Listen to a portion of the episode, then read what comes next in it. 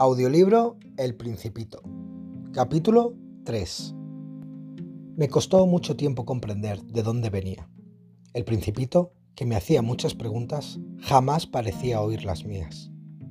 Fueron palabras pronunciadas al azar, las que poco a poco me revelaron todo. Así, cuando distinguió por primera vez mi avión, no dibujaré mi avión, por tratarse de un dibujo demasiado complicado para mí, me preguntó, ¿qué cosa es esa? Eso no es una cosa, eso vuela, es un avión, mi avión. Me sentí orgulloso al decirle que volaba. Él entonces gritó, ¿Cómo? ¿Has caído del cielo? Sí, le contesté modestamente.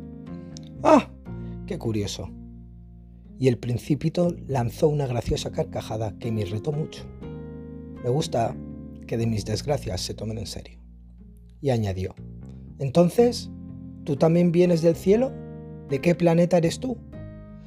Divisé una luz en el misterio de su presencia y le pregunté bruscamente, ¿Tú vienes, pues, de otro planeta? Pero no me respondió. Movía lentamente la cabeza mirando detenidamente mi avión.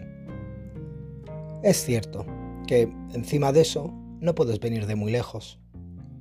Y se hundió en un ensueño durante largo tiempo. Luego, sacando de su bolsillo mi cordero, se abismó en la contemplación de su tesoro.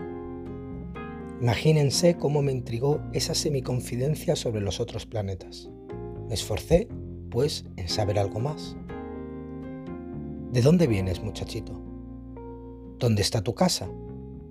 ¿Dónde quieres llevarte mi cordero? Después de meditar silenciosamente, me respondió.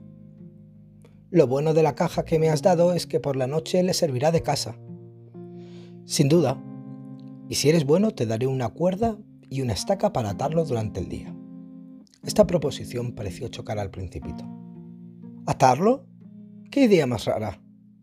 Si no lo atas, será quién sabe dónde y se perderá.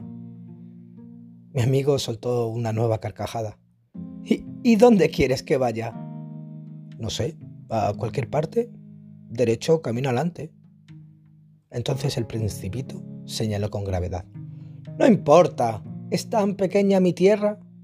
Y agregó, quizás con un poco de melancolía, derecho, camino adelante, no se puede ir muy lejos.